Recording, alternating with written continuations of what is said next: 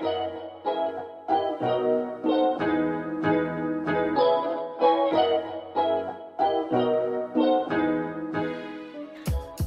欢迎回到《让思想去旅行》第二十七集。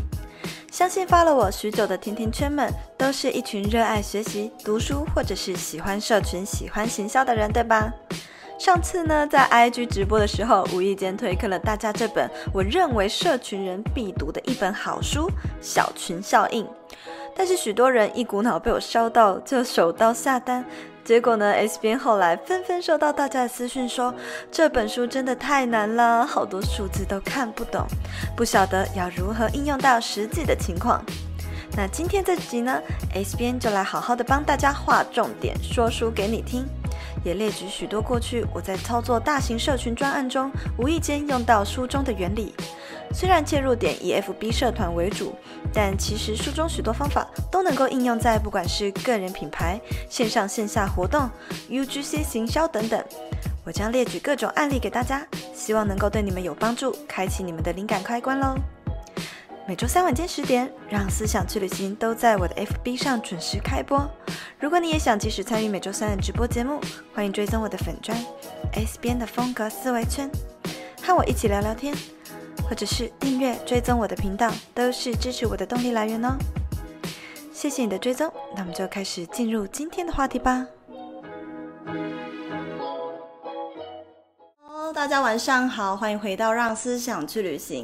我今天呢要来分享的。就是后面这本书。那这本书呢，为什么我之前这么推荐给大家？原因是作者他是叫做徐志斌，他是呢中国大陆在社群啊，然后跟互联网这个领域就是非常有权威性的代表人物。然后他透过观察一些大陆的。互联网电商跟 APP 的一些大数据观察出的各种现象都汇集在这本书里。你们看这么厚，他有发现到说，其实现在的时代呢，大社群就是我们现在社群，大家不是都追求越越多人越好吗？或者说可能会觉得说粉丝团赞数越多越好，然后粉丝数要越多越好，然后社团人要越多越好。但是他们后来发现说，现在的时代呢，这种大社群的凝聚力反而非常的低，转换率，也就是说，如果你要卖东西导购。其实它转换率也相对的低。那现在呢，更重要的是，它就这边写，现在是网红时代的社交红利三点零，人人都想要进大群，可是。最活跃的都是在小群，所以要怎么样制造一个活跃的小群，就是今天要跟你们分享的重点。因为很多人都买了这本书，跟我说他看不懂，但是前提是我觉得你要有蛮一定的行销程度，你才看得懂。但是如果说你对于行销圈、社群这个圈子是很陌生的，你看这个一定不飒飒。对，所以今天呢，我才会采用说书的方式跟你们分享，里面有很多概念，其实可以运用在个人品牌、自媒体，以及呢，如果你很想要做社团，但是不知道怎么做，或者是你正在经营社团，可是觉得说，呃，为什么这里面的人都不互动啊？怎样？今天我也会跟你们分享我自己在经营社团。刚好无意间的运用到里面的很多原理，应用到里面的很多概念，所以社团的互动才会那么高。但是在开始之前，我要先跟大家说一件事情，就是呢，因为我接下来的工作越来越繁忙，所以呢，有一个很重要事情要跟大家讲。好，我要跟大家讲的事情是，我从八月开始呢，就不会在 FB 直播喽。也就是说，接下来只要是人物专访的部分，我都不会再采用直播的方式跟大家见面了。这是。不知道大家会不会觉得很可惜？但是呢，因为真的工作上比较忙，那我觉得有些东西要再去做一些调整。那之后会采用，就是还是会继续做人物专访的部分，我还是会继续做 podcast。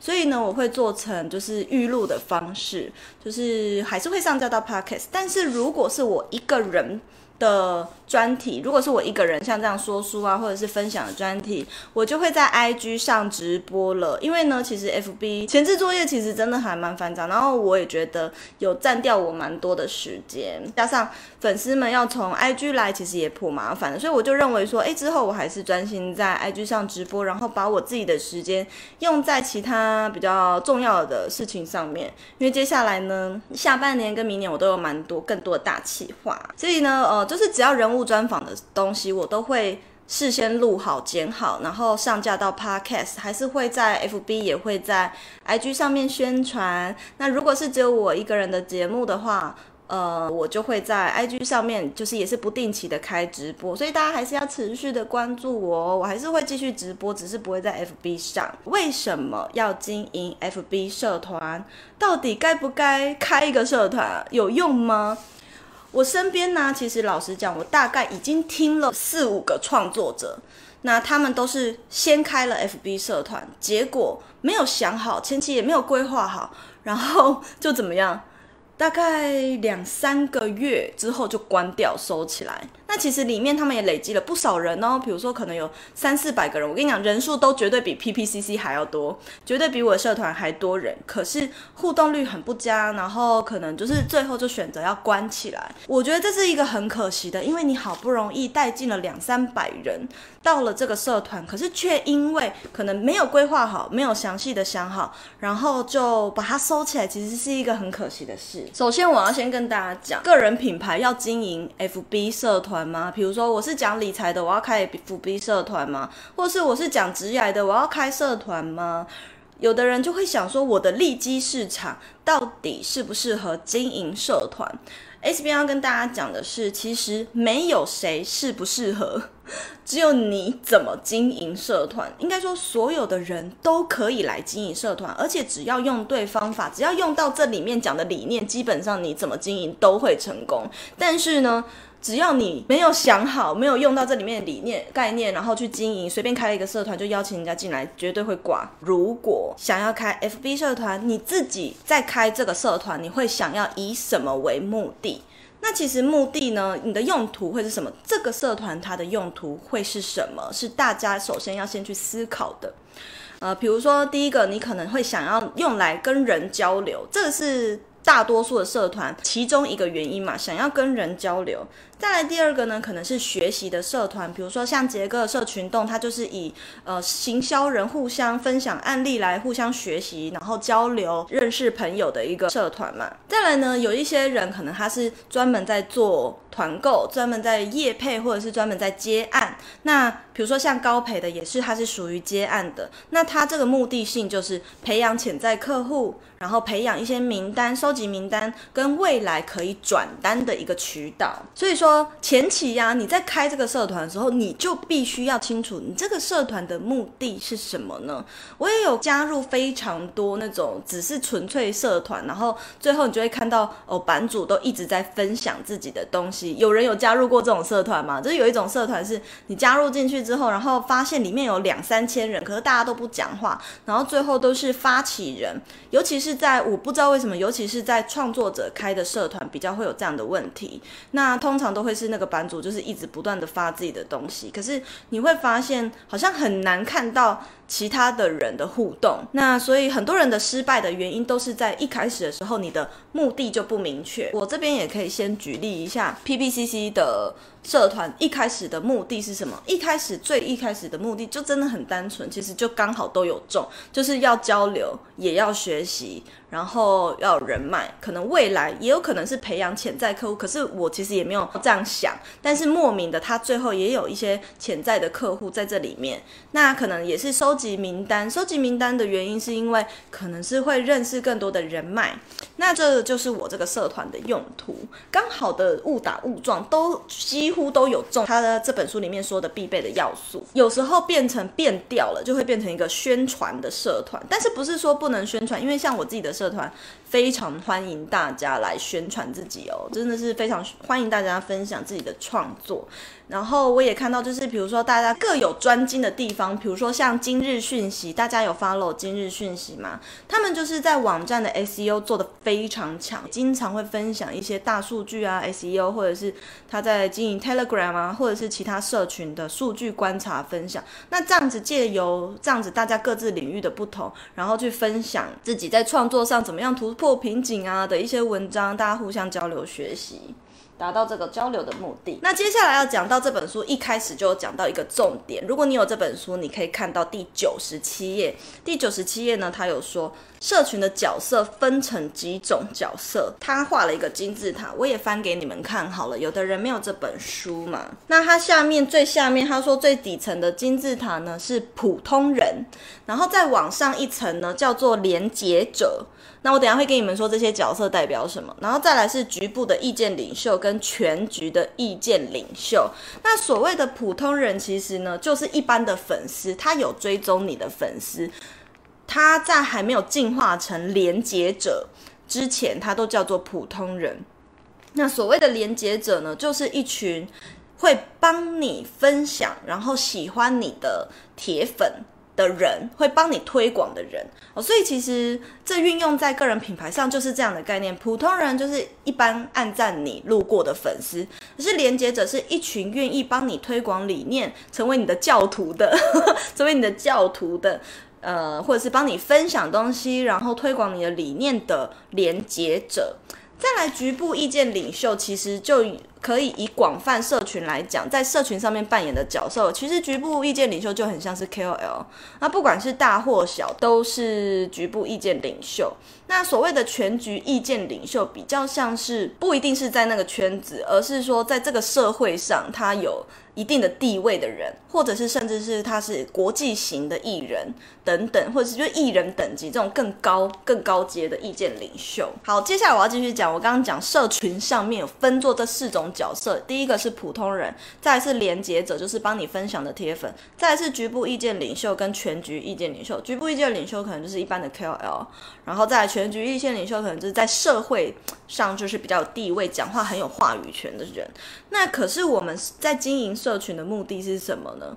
首先，这个这本书就告诉你，在经营社群，不管你是在做做 IG、做 FB，你第一个最终你的最终目标就是要去把这些普通人转化成变成连接者，你才有可能一直不断的往上爬。而且我们是。这个最终目标永远做不完，因为永远都会有一直新的普通的粉丝进来。可是你一直要不断的再去经营你的铁粉社群，所以这这它的这个概念意思就是说，你不要认为说铁粉社群在前期经营起来了，有一群核心的人很喜欢你，这样就够了。它是一个必须要一直不断不断不断。做的事情，铁粉社群，所以你的社群经营的一个目标就是一直不断的把普通人化成连接者，让他们一直不断的帮你扩散，不断的帮你分享。我们在经营一个社团的目的，就是要去凝聚那一些有潜力成为连接者的人，有潜力成为你的铁粉的人进来这个社团里面，那你有可能去培养他们成为意见领袖啊。其实像 PPCC 很特别的原因是，这些人基本上已经是从连接者迈向。意见领袖阶段的人，因为大家全部都是创作者，大家都超过五百个粉丝，所以百分之八十都是从连接者迈向意见领袖的阶段的人。然后我把它凝聚到这个社团里，我们在做一些活动或串联的时候，扩散力会比一般其他的人还要好一些些。这些人呢，如果他们也刚好是你的核心、你的粉丝、你的核心 TA，他们还能够帮你传达理念，然后就是去帮你传教。这样讲好像很很奇怪，就是我我们社团在干嘛？但是很好笑，大家加入这个社团，然后就会有老成员在下面留言说欢迎入教，好像变成我们是一个很奇怪的宗教邪教之类的。但是为什么我们要把这些有机会成为分享者，就是成为铁粉，有机会成为铁粉的人聚集在一起？因为最终他就可以成为你行销漏斗的底端，最后他可能会买单什么东西啊？比如说假设你们有要卖东西，或者是卖课程，诶，可能他最后会买单，或者是你要宣传什么东西，可以运用这个社团，然后当做一个管道。好，那接下来我要先再讲到，就是社群效应背后的有六大驱动力，你一定要具备这六大驱动力。你如果了解了这个概念，你之后做什么 UGC 活动，然后做社团，或者是经营铁粉社群，或是你要做会员制。订阅制都会很有用。那我跟你们讲，有哪六大驱动力呢？第一个呢是荣誉驱动力，FB 或者是在哪里，你们有看到类似像荣誉的驱动力的东西吗？其实 FB 的头号粉丝这个机制。它就是荣誉驱动力。然后你有没有发现，你在做会员制的时候，他我们通常在做会员制，因为 S 编以前是在做服饰品牌的嘛。那以前我们在做高端品牌的时候，一定都会有什么 VIP Club。那这个 VIP Club，你们都会发现有一些，不管是不是服饰啦，其实你去看很多博客来也有啊。比如说都会有什么钻石会员、白金会员，那这类的驱动力就叫做荣誉驱动力。所以其实这个东西不只是应用在社群上，如果你未来你想要做会员制的管理，因为现在很多个人品牌也都会弄成会员制嘛，就比如说有一个粉丝俱乐部啊，或什么，像之后 S 编也会做这个哦。荣誉驱动力其实就是有一点像是，就是为了要驱使这些粉丝有一个就是荣誉心态，运用他们的荣誉心态，那去就是促进他与这个粉砖的拥有者去互动。那因为他的演算法也故意不跟你讲你要互动几次，要互动怎么样，他不跟你讲规则。但是呢，默默的粉丝会知道，只要我经常留言，只要我经常来看粉丝专业，我就有机会出现，我就有机会领到头号粉丝。诶，有一些人以为头号粉丝是那个版主发给你们的，但其实不是，那个是 SFB 会自动的判定说，哦，你蛮常来看这个粉专，蛮常跟这个版主互动，那他就会颁发这个呃头号粉丝的这个头衔给你们。你们还有在哪里，或是在什么活动？有没有现在要不要动动脑？有没有想过在哪里还有看过荣誉机制呢？其实有很多社群的活动也都有荣誉荣誉机制哦，在办行销活动的时候都会运用到这个驱动力。人气也来了，我好开心哦！人气说蓝钻主任直销最多，哎，对我懂，对直销也有用到这个荣誉驱动力，直销。或者是说做业务的有没有？因为你们在工作的时候，可能公司要求要你们有业绩不断向上，那就会有这个荣誉驱动力。所以其实不是只有在社群，在现实生活中很多东西都有这个荣誉驱动力。第二个呢，则是利益，利益这个驱动力，我就可以直接来讲。呃，经营社团的部分，那其实，在社团里面，刚好我们都会，比如说合作啊，或者是你会有一些串联的活动啊，那大家都可以互相可能起到一些流量，这些其实也都算是一种利益，或者是因为。呃，跨界合作，然后得到曝光等等，这也算是一种利益的驱动力。你在创社团前面，你就要先想，你可以赋予或者这个社团在后期可以用这样的驱动力引来什么意，是不是可以引发大家想要加入的欲望？比如说像高培的社团是 YouTube 接案，那它的利益就很明显嘛，就是在这里有很多厂商，那只要你加入，你就有机会接到案子，这也是一种利益驱动力。那如果是除了社团以外呢？其实，在办活动的时候也会用到利益驱动力，就是我们很常讲的诱因。诱因这这两个字，刚好前几天呢，有创作者们他们可能在做这个 UGC 的时候，有几个人在串联，一直无法引导粉丝到最后一步去做这个串联。那其实我就觉得。原因就出在于那个诱因不够强大，那个诱因不够强大的时候，你就很难驱使粉丝一步一步的往下走，就是走到最后，或者是完成这整个活动。所以所谓的诱因有什么？诱因有很好几种，不一定是送东西，有的是送东西。第一个就是最现实的高价值的东西，或者是送粉丝什么东西，或者是解锁什么的。解锁之后你可以拿到什么，就是对他们有利的东西。那另外一种利益呢，则是你可能引发了他的好奇心，他会觉得有一种我非知道不可的驱动力，它也是一种。所以这就是一种你在设计活动的过程中，你就要想清楚。粉丝从中可以获得什么？可以有什么样的利益？这就是所谓的利益驱动力。所以在买一些活动的时候，不一定是要送东西啊这种的，有时候是引导别人。就像前阵子好了，青椒无意间做了一个这个 UGC，这个案例很好，要拿来举例。这也是一种利益驱动力。大家知道我要讲什么例子吗？有追踪我工作室 IG 的人，请举手好不好？我工作室 IG 是 s 点 style 点 studio。S 点 Style 点 Studio 还没有追踪的人去追踪。跟你们讲，前阵子青椒不小心做了什么呢？他不是在分享那个视觉，我采访女力新生主持人 Ann，那她就有讲到说，之前她在规划这个节目之前，她做了什么样的视觉规划？那她呢，就是青椒就整理了这个，诶，是品牌视觉规划的重要性嘛，这样的贴文。那她最后的 CTA 原本就写了很简单，就是说说，诶，如果就是觉得对你有用的话，就分享。我就说，诶，啊，这个怎么 CTA 越来越弱了？然后我就说。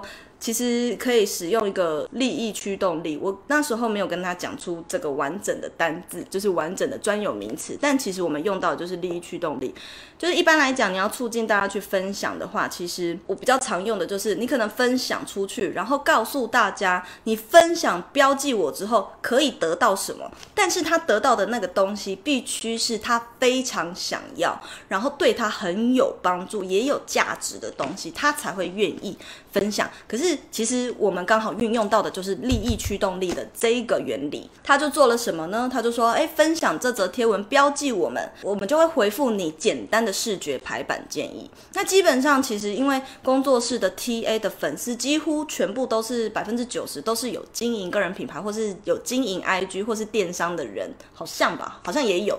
然后反正就是有经营 IG 盈利的人的粉丝嘛，那大家都会很很注重排版啊。那看到这个哇，做这个有一个这样子类似健检的活动，所以就会愿意分享，然后标记我们。那这个其实原本我们只是要做一个简单的 CTA，结果最后变成一个 UGC，无意间的啦，无意间的。我们本来还说这个月不用做 UGC，结果无意间的做出来。官方的 LINE 常常用什么当做利益驱动力？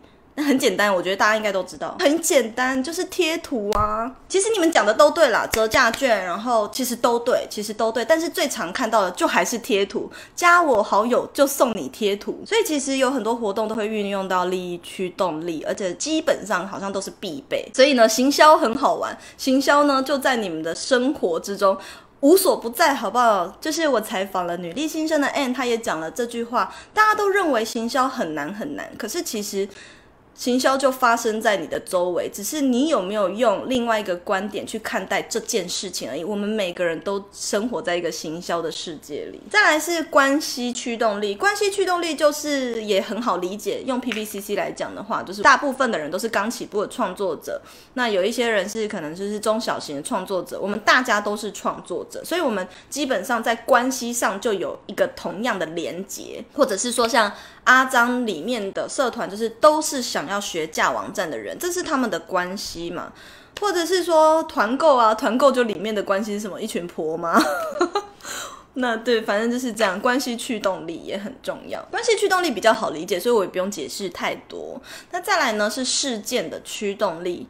事件的驱动力呢，则是你会举办什么样的活动？比如说，在这里你可以参加到什么样的活动？那在 PPCC 来讲，就是可能一一年会有不定期的线下聚会，然后会怎么样？每一季都会有串联大家一起玩社群的活动，有点像是这样。这就是事件的驱动力，然后让大家来有一个互动，可以串在一起。刚刚讲到是事件的驱动力，所以你在做社团的时候，前期就要先构想，那我这个社团会定期举办什么样的事件？会有什么事件发生呢？或者甚至是说用比较口一般口吻来讲，就是我会办什么活动呢？那很多时候就是大家经营了社团，里面有很多人，可是经常几乎大家都是没有运好好运用这些人去办活动，有点可惜。那有一些我加入的大社团就做得蛮好，就是有时候他们会有直播活动，可是前期如果互动就很差。在里面直播，就算你的粉、你的社团里面有几千人，看的人也会很少。我觉得这是有一点恐怖的，对，就是你前期已经没有把互动做起来，好像后期你要再把它救起来，真的很难。我觉得社团真的是一个学问。现在就让我们休息一下，进一段广告。你也是内容创作者吗？你也正在经营个人品牌吗？是不是经常觉得一个人傻傻创作看不到尽头？心想如果有伙伴陪着我一起前进就好。那你一定得认识 S 编成立的创作者爆米花计划 PPCC，这是一个专属于中小型创作者的非盈利社团。希望透过凝聚各个内容创作者的力量，一起玩社群，在里面找到志同道合、互相学习合作的伙伴。如果你也和我们一样在同一条路上，欢迎你报名加入我们的行列。而如果你才正要开始做你的个人品牌，却还不知道分享什么话题，不知道该如何打造独一无二的利基市场，也欢迎你加入 S 编开办的生涯定位设计课斜杠版。这是一个适合刚起步或者是正要开始的个人品牌初级班。在下方资讯栏，我将放上申请加入创作者爆米花计划的申请方式，以及这堂课的报名资讯。如果你也好奇我，想了解更多关于我，欢迎追踪我的 IG s 点 style 点 cycle s 点 style 点 cycle。谢谢你的追踪，那我们就回到节目里继续收听吧。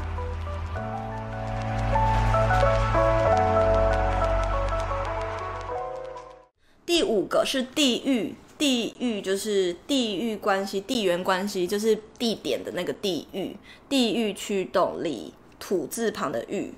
那它这地域关系就是说，诶，比如说可能我们都是台中人，我们都是台北人，我们都是在什么产业的人，这个也可以叫做地域性的驱动力，或者是说我们都是在哪里工作的人，我们都是一群在澳洲打工的人，这个就是地域型的驱动力。那他们可能澳洲打工就会有一个自己的社团嘛，这应该也很好理解。对，大家应该有参加过这样的社团嘛。再来的话是兴趣的驱动力，这也很好理解。那基本上你要成，你要经营一个社群，不管是 IG，不管是粉专，不管是你要办线下活动，或者是做社团，大家有同样的兴趣就非常的重要。如果我们没有同样的兴趣，我们为什么要回应你？就是如果这件事情跟我没有关系，我没有跟你有同样的目标或同样的兴趣，我为什么要来回应你？我为什么要追踪你？对不对？那所以其实像。我的账号就会比较多人是可能对于创作啊，或者是对于看书啊比较有兴趣的人。这里我再重复一下，这六个是什么？一是荣誉，二是利益，三是关系驱动力，第四个是事件，第五个是地域，第六个是兴趣。那这个是这本书里面他讲的社群效应背后的六大驱动力。只要你有在办活动，在做会员制。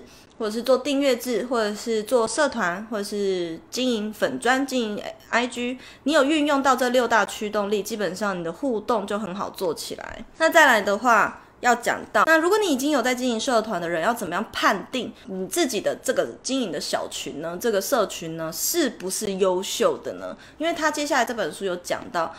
一个优秀的社群，它必须要具备的三大条件，比较不适用在 IG 或者是粉专，比较适用在社团或者是 Line@ 群组。好，那他说第一点，优秀的小群必备的条件就是社群的成员互相认识的比例偏高，只要大部分的人几乎有一些连结，然后他认识他，他认识他，他也认识他，基本上。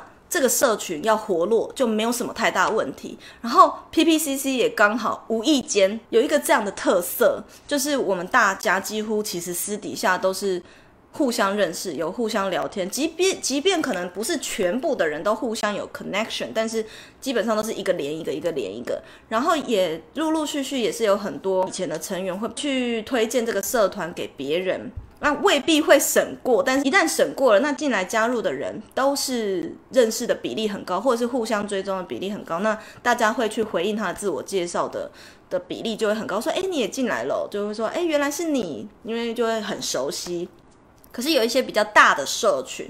可能像五千多人、六千多人这种，他们未必会有高互动的原因是，他们可能虽然有相同的需求，或者是我们都同样都追踪这个创作者，可是我今天加加入进来，我未必是跟他的粉丝，我未必都认识其他人，所以可能互动就会比较小一点。第二点呢是什么？就是社团社群的成员，你们互相信赖，信赖感是可以透过刚刚讲的那个事件驱动力去把它建立起来。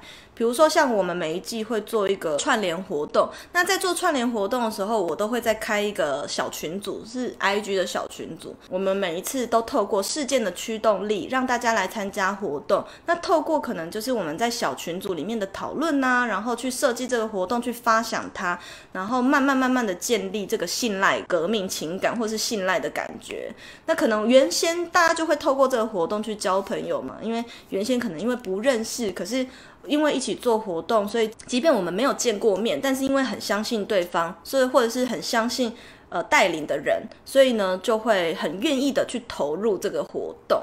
这也是我有收到，就是像明知还在吧，明知还有一些其他创作者的给我的回馈，那我就觉得还蛮感动的。虽然说这次毕业季扩散没有很好，可是我觉得也是透过活动，大家有学到一些做做社群串联的一些小技巧，这样子。再来第三个就是社群成员他们私底下互动频不频繁？如果私下互动是很频繁的，那当然这个社团里面他要公开的去跟别人互动就很容易，所以其实我刚好无意间的用了一个事件的驱动力去达成这三个条件。三进一反是在第八十五页，我知道有一些人有拿着书来，你们就可以翻到第八十五页，他就在讲三进一反。那三进一反呢，其实它是达成一个互动跟扩散最最最主要的概念。他在讲的进三个相近啊，我觉得大家可以参考。好，但是呢，这是基本上第一个是相近的地域，也就是刚刚讲的啦。你是不是都在澳洲？是不是都在台北？是都在哪里？好，这个就是第一个近。那第二个近呢，是年龄的相近，所以可能是不是都是在二十到二十五岁这个区间，还是更高年龄层的三十五到四十岁这个区间相近的年龄？那第三个我看一下。第三个则是兴趣相近，是不是大家兴趣都差不多，然后刚好都喜欢同样的东西，这样子。再来一个反，就是比如说一个反，你可以去想别的反，就是比如说可能是性别。可能是互补的一个东西，一个元素，你们要去思考。那我会去，我再举一个案例好了。比如说，他说为什么要做这个三进一反的策略呢？第一个，三进一反的策略是为了要让你做的这件事情，还有你做的这个社群更有效的活络，然后有更高的互动，所以是增加社群活跃度的一个技巧。所以。这个东西其实我觉得，如果你要应用在 FB 社团的话，其实你在前期就要先想好了，这三进你有做到吗？你们目前手上有社团的人有没有刚好有这三进呢？我要讲的是，我不知道年龄有没有进，好像没有，因为我们年龄层蛮广的。但是相近的地域可以说是有，因为我们都是在社群上，所以社群本身它就是一个地域。我们大家都可能有做 IG，然后有经营网站，这都是。在空中嘛，在空中 就是 on air 也是一种地域。再来是年龄，我不知道有没有，但是兴趣一定是有的。就是我们都对于经营个人品牌或者是喜欢社群这件事情是有一个共同的理念的。那我要举一个我以前做行销案的一个例子，大家可以听听。我不知道我我举这个例子是好还坏，有没有让你们可以理解？可是你们可以听听看。就我以前呢，曾经办过一个路跑活动，也是帮公司做的。那那一次的路跑活动，其实前期的报名状态非常不理想，我还记得那时候我们公司的 KPI 是要达到七千五百，哎，七千人报名快要截止的前两三个礼拜，大家很紧张，原因是什么？到那个时候呢，都才只有五千个人报名，所以离我们的 KPI 呢还差了两千人。那那个时候我在设计这个线上活动，就是要做宣传这个路跑活动的时候，其实呢。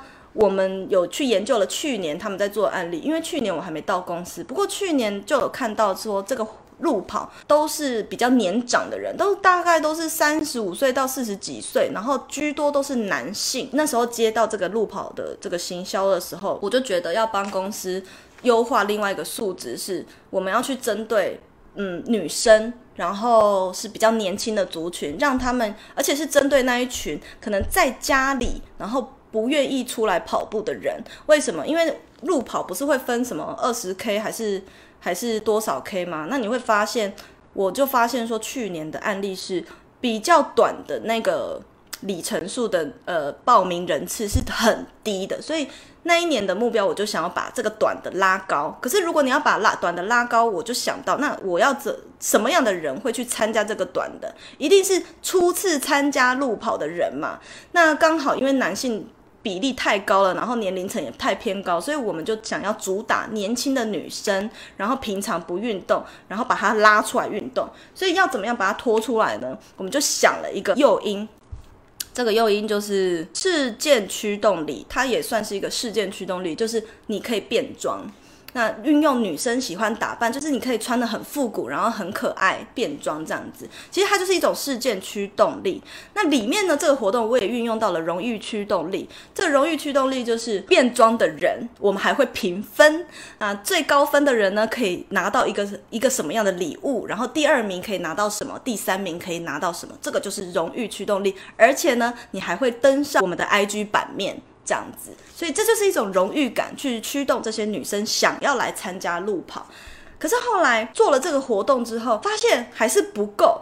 就我就在最后，就是还是不够，那个报名人次一直没有办法快速的冲起来。就即便我前期很用力的找各种名人来推说啊，可以玩这个复古变装啊，虽然说的确女生的报名人次还有这个短短的里程数的报名人次有冲起来，可是呢，还是就是离我的七千人有一点遥远。最后我就无意间做了一件三进一反。我现在回想起来，看了这本书之后，我就发现我无意间做了这件事情，结果在最后两个礼拜冲到。八千个人，那我跟你们讲，我无意间做了什么事情？那个时候为了要冲高这个，我就去开始去想，然后我一直在想这些女生喜欢什么，可是我没有想过说，呃，我一直去找那些可能是。女比较是适合女生看的东西，就是我的行销的影片呐、都是一直比较是 girly 的，然后比较可爱的、活泼的。我没有想到说，我应该要怎么样把这些女生给拖出来，或者是我们一直在找很喜欢运动的人，表现给他看，怎么运动才好看，然后怎么样运动才。就是运动完之后会很瘦，然后我们都会去找那些已经运动完很苗条，然后很健身型的 KOL，然后去拍很多东西，就是要诱导这些女生来报名，就是跟运动相关的 KOL 来做。那所以相近都做到了，三个相近都做到。我们去找跟这些女孩相近的 KOL，就是年龄相仿的，跟运动这件事情，然后跑步有关的，就是兴趣也相近。地域性的话，就大家都是台北人，在这个事件里面比较不那么重要。但是这个一反呢，我做了什么事情？最后呢，我决定要找一个一点都不爱运动的人来拍一个宣传的影片。就是我找了理科太太拍这个影片，然后我就去联系了一些，就在一天内完成了这件事。一天内哦，敲好人，然后敲好场地，然后还找了三个天菜，然后我们就一天内生出了一个脚本，就是说，诶，理科太太可以跟三个天菜去呃健身房做运动，那他就是一个不爱运动的代表，然后告诉他，哎，今天我不喜欢运动，可是为了看这些天菜，我愿意出门去跑步什么的，然后就是用他很擅长的面瘫脸说出这些话，那就是写了一个脚本，让他去跟这些天菜有一个互动啊，等等。那就无意间的用到了这个反，就是我刚好找了一个不爱运动的人。那这个案例不知道大家有听得懂吗？所以其实这个反的元素是，呃，有各种层面的，就是根据你要做的行销活动，根据你的社团，根据你做的社群是什么，然后去做。那这个影片推出来，当然就是回响非常的好，因为当时它它的影响力很大。然后再来是，我觉得后来发现影响力更大的，竟然是这些。比较没有名的天菜，就他们都很帅，然后很壮这样子。我们那时候也后来把这些天菜呢，就是有三个壮很 man 的男生，然后拉出来，就是每个人就是拍了一个，就是可能撩妹，有点男友视角还是女友视角的影片这样子。那些影片呢，回响也都非常好。那就在最后结案的时候呢，这个路跑活动是有八千多个人报名。对，所以其实也是蛮惊人的。好，所以我觉得这个例子应该大家是可以了解什么是三进一反。好，我看先看一下目前这个提问它是什么？对于社团的数量不断增加，需求却没有增多，有什么看法？其实社团呃社团在讲什么？社团的需求一定都是在的，可是就在于你有没有找到差异化。对，在于你有没有找到人们需要什么。人的需求是一直在增加，一直不断的改变。就像我们以前也没有经营社群的需求啊，我们以前也不会有做网站的需求啊。可是人的需求还有社群的各种需求都是一直不断的增加，就在于你有没有这个商业敏锐度，或者是根据你经营的利基市场的特性去找到你要做的差异化，你跟别的社团不同的点是什么？就像我观察到的。需求是什么？因为我自己本身那时候我要做这个社团的时候，是今去年十一月的时候做了这个社团。那我那个时候才六千个粉丝吧，就是人还是五千个，忘记，反正人很少。然后就觉得说啊，一个人创作好孤单。我为什么就是很想要认识，就是一样是创作者的朋友，就很单纯的这样念头。我想要认识朋友，然后开始一个人在家工作的时候，其实真的很孤单。然后你你没有人跟你讨论。以前我在做社群活动的时候，我真的很想念我的前同事们，就是都会跟我就是一起脑力激荡，然后。就是一起发想很多不同的企划，可是当你开始在做个人品牌的时候，变成是你一个人的时候很孤单，所以我就会觉得说，应该不是只有我这样觉得，我就去私讯问了当时就认识的创作者们，说，诶，你们会不会有这样的感觉？会觉得说想要认识更多人？那我就发现说，其实不是只有我这样感觉，所以就才创了这个社团。所以重点重点就是在于你有没有发现别人的需求是什么？如果你不知道别人的需求是什么，你也可以像我一样啊，从自己的角度出发。你觉得当你今天是这个角色的时候，你有什么样的需求跟渴望？那希望把这些人聚集在一起。不是只有你一直丢东西给他们，而是你要让别人觉得说，我在这里可以贡献什么，或者是说他们彼此可以提供什么。所以像我的社团是大家可以在那边寻找一些合作机会，那就有蛮多人被 Podcaster 邀约，或者是被专栏作家邀约采访，第一次上 YouTube 的体验，那等等的，就是在里面会找到各种合作。就是一开始的时候，我在设想这个社团的时候，就也是觉得说可以去促使大家来合作。互相 fit 的一个管道，原因是因为当时的我就是也觉得说啊，我我这么小一个，然后去邀约别人，好像很不好意思。那我就觉得说，应该其他的创作者也有这样的需求，所以我才想要打造一个社团，是，诶，你在这里你可以，呃，因为这里本身的目的就是要邀约合作，那你就要大胆的来提合作。那我最近有收到一个很感动的信，就是有一个 podcaster 呢。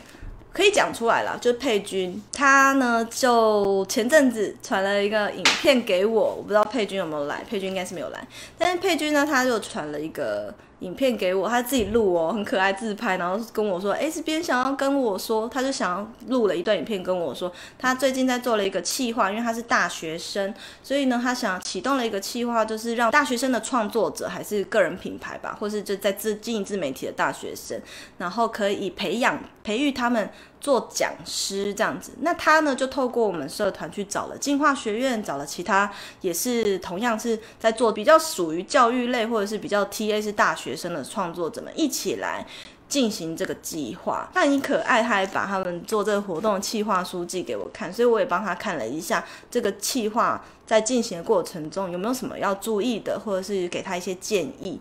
那本来他是要邀请我跟他们一起做，可是我跟他说真的。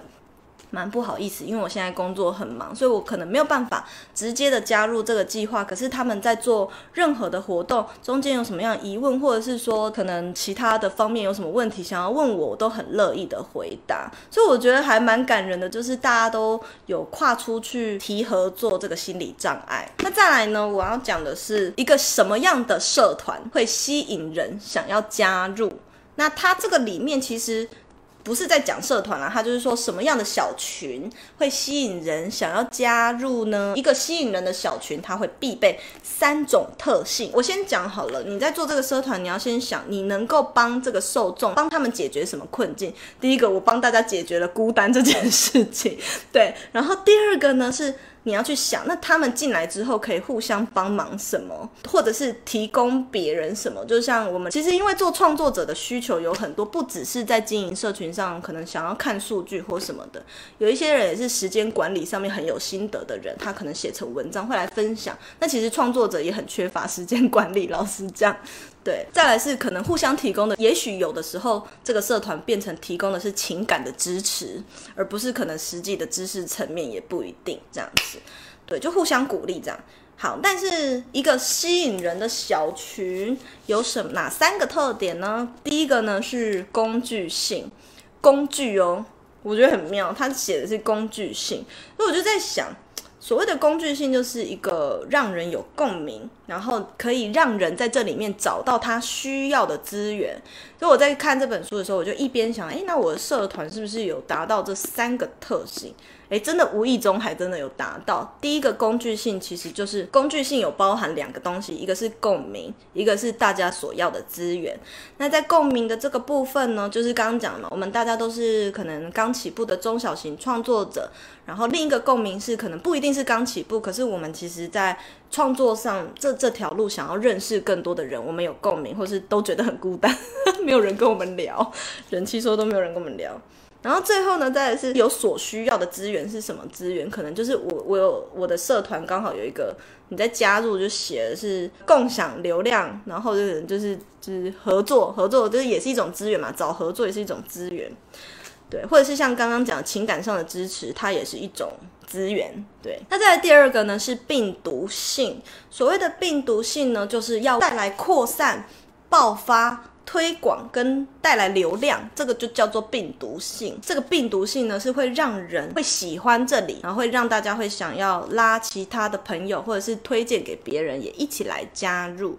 那其实婆妈的团购社团，或者是团购的赖群组，就有这种病毒性。他们会去宣传呢，会去推广说，哎，这加入这里你就可以用多少钱买到什么东西，那他们就会一个拉一个。那我们的病毒性是什么？就是我们每一季有一个串联活动，当然我觉得串联活动还可以做得更好，但是我们第一季做的串联活动就。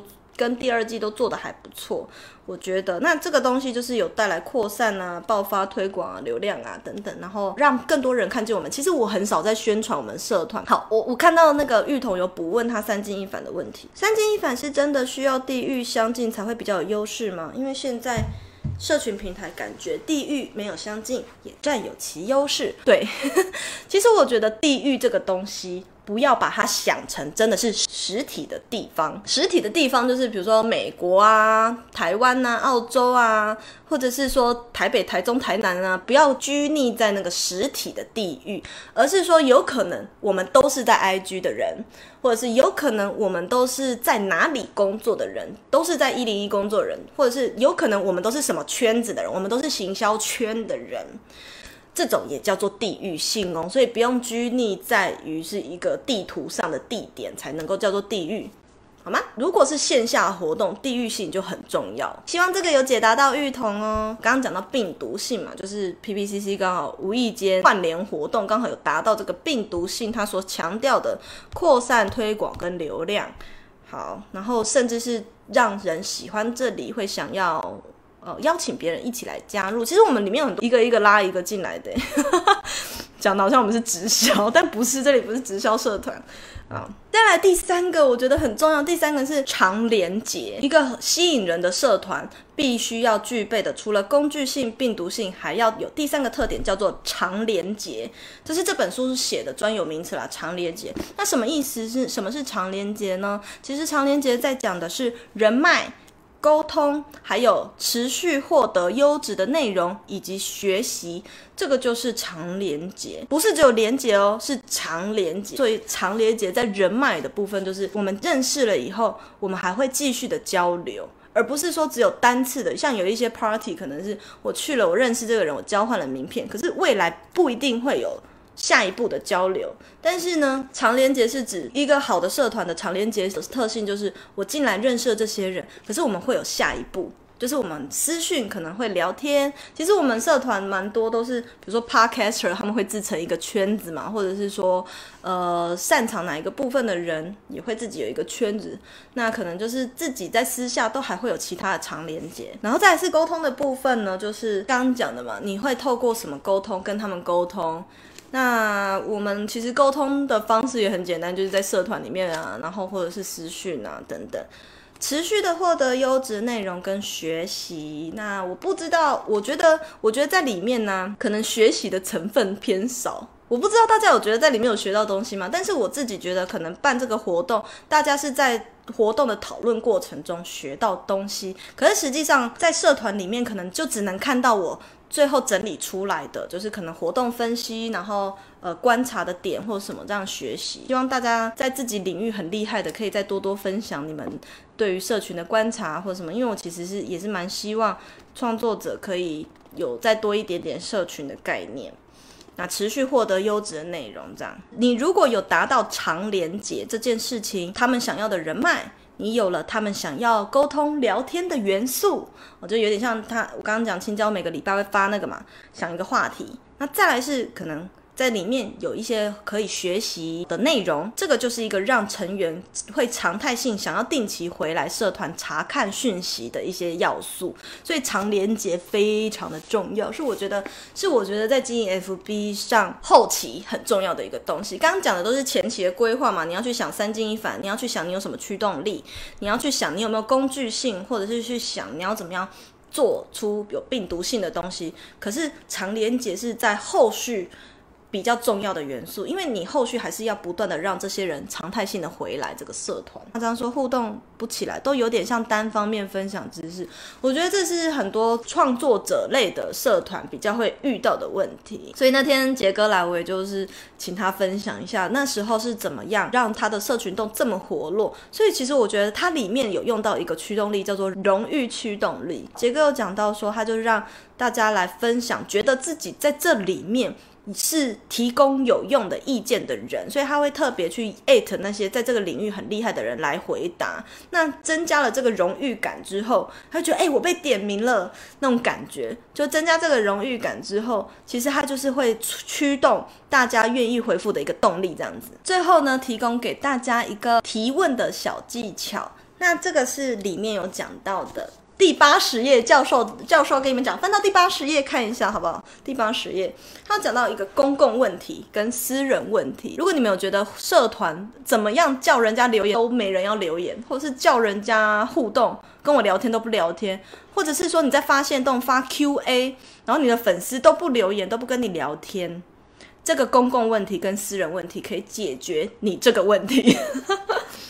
好啊。听不懂对不对？我现在要来解释了。有些人会觉得提问是一个艺术，常常呢在社团里面，可能你提问了，或者是你开一个话题，没有人回答你，或者是我经常也遇到非常多的创作者跟我说：“诶，S 边为什么我的 QA 都没有人回答我，我的粉丝都不跟我互动？”其实呢。这不代表说你的粉丝跟你互动差，有的时候是你的问法不对。当你的问法前面开始对了之后，你后面问什么，大家都会回答你。可是前期这个了解什么是公共问题，什么是私人问题，这件事情很重要。所谓的公共问题呢，就有一点点像是会引起大家共鸣，有感觉，大家都知道是什么。可是呢，没有办法再进一步的回答你，原因是因为这个公共问题，可能你的问法让我觉得我很难回答，就是太开放式了，然后跟我没有关系。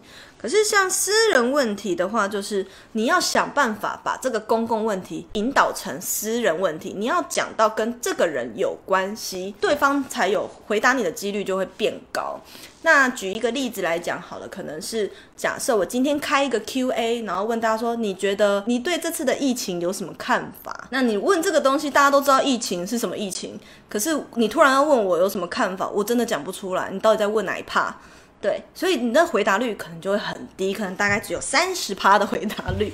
那如果说你今天问的是，诶，这次的疫情对于你们公司有没有造成什么影响？大家是不是开始放假了呢？那对这个东西，就是你把公共问题变成了私人问题，所以这就是一个问问题的艺术，在这本书里面也有讲到，这是一个解决互动的办法。所以呢，像你们就会也可以观察，在社团里面，就是我们是怎么提问的，我们怎么问问题，那这个也可以应用在你的 IG 贴文 CTA 的部分哦。有时候 CTA 你就会说觉得有用，请分享。但是如果你说今年就想加薪的人，请分享，那分享几率就会变高，对不对？就是刚刚你觉得有用这个东西，就是一个很开放式的。但是如果你把它变成一个私人的，就是比较亲密一点的，再把它缩小一点点，那它这个 CTA 成功的几率就会变高。然后这就是提供一个增加互动的小技巧，在这本书里面也有讲到。所以，可是很多人呢、可能看到公共问题、私人问题，不知道用在哪里。那 S 边刚刚就解释给你们听，可以用在哪里。所以其实，如果你有在经营个人品牌一阵子了，就是比如说你对于社群行销有一些概念，你再来看这本书，一定会超有感受，就会立刻知道说我可以用在哪，用在哪，用在哪，用在哪，因为它可以用在很多地方。那我要继续重复一件事情，就是那我也有在考虑说，因为现在在咨询是在处理之之前三月份已经排队的人，那等到我处理完这一批人之后呢，就会开放给。纯粹想要咨询，但是不一定想要加入顾问的人来咨询也是可以的。因为我知道有很多人都只是想要来聊聊天，然后看可不可以找到一个。突破的方式，那有很多创作者都是自学力很强，其实也不一定要买我的顾问服务，可能你跟我聊完之后，你就知道下一步要怎么做。那再来是生涯定位设计课，在七月十五号就要上线喽，所以如果你正在你的个人品牌正要开始你的个人品牌，但是你不知道讲什么话题，找不到自己的利基市场，就可以赶快手刀加入，好不好？因为我都会希望大家上完职涯版再来看斜杠版才看得懂，有买课程的人。赶快跟上好不好？要看完职涯版才看斜杠版才看得懂，不然会觉得就是不知道我在讲什么。那就是这样子喽。八月的时候我就不会在 FB 直播了，就是如果要直播，我会在 IG；如果要采访，就是一样是用 Podcast 的方式。OK，那今天就到这边喽，大家早点休息，我要去吃东西了，拜。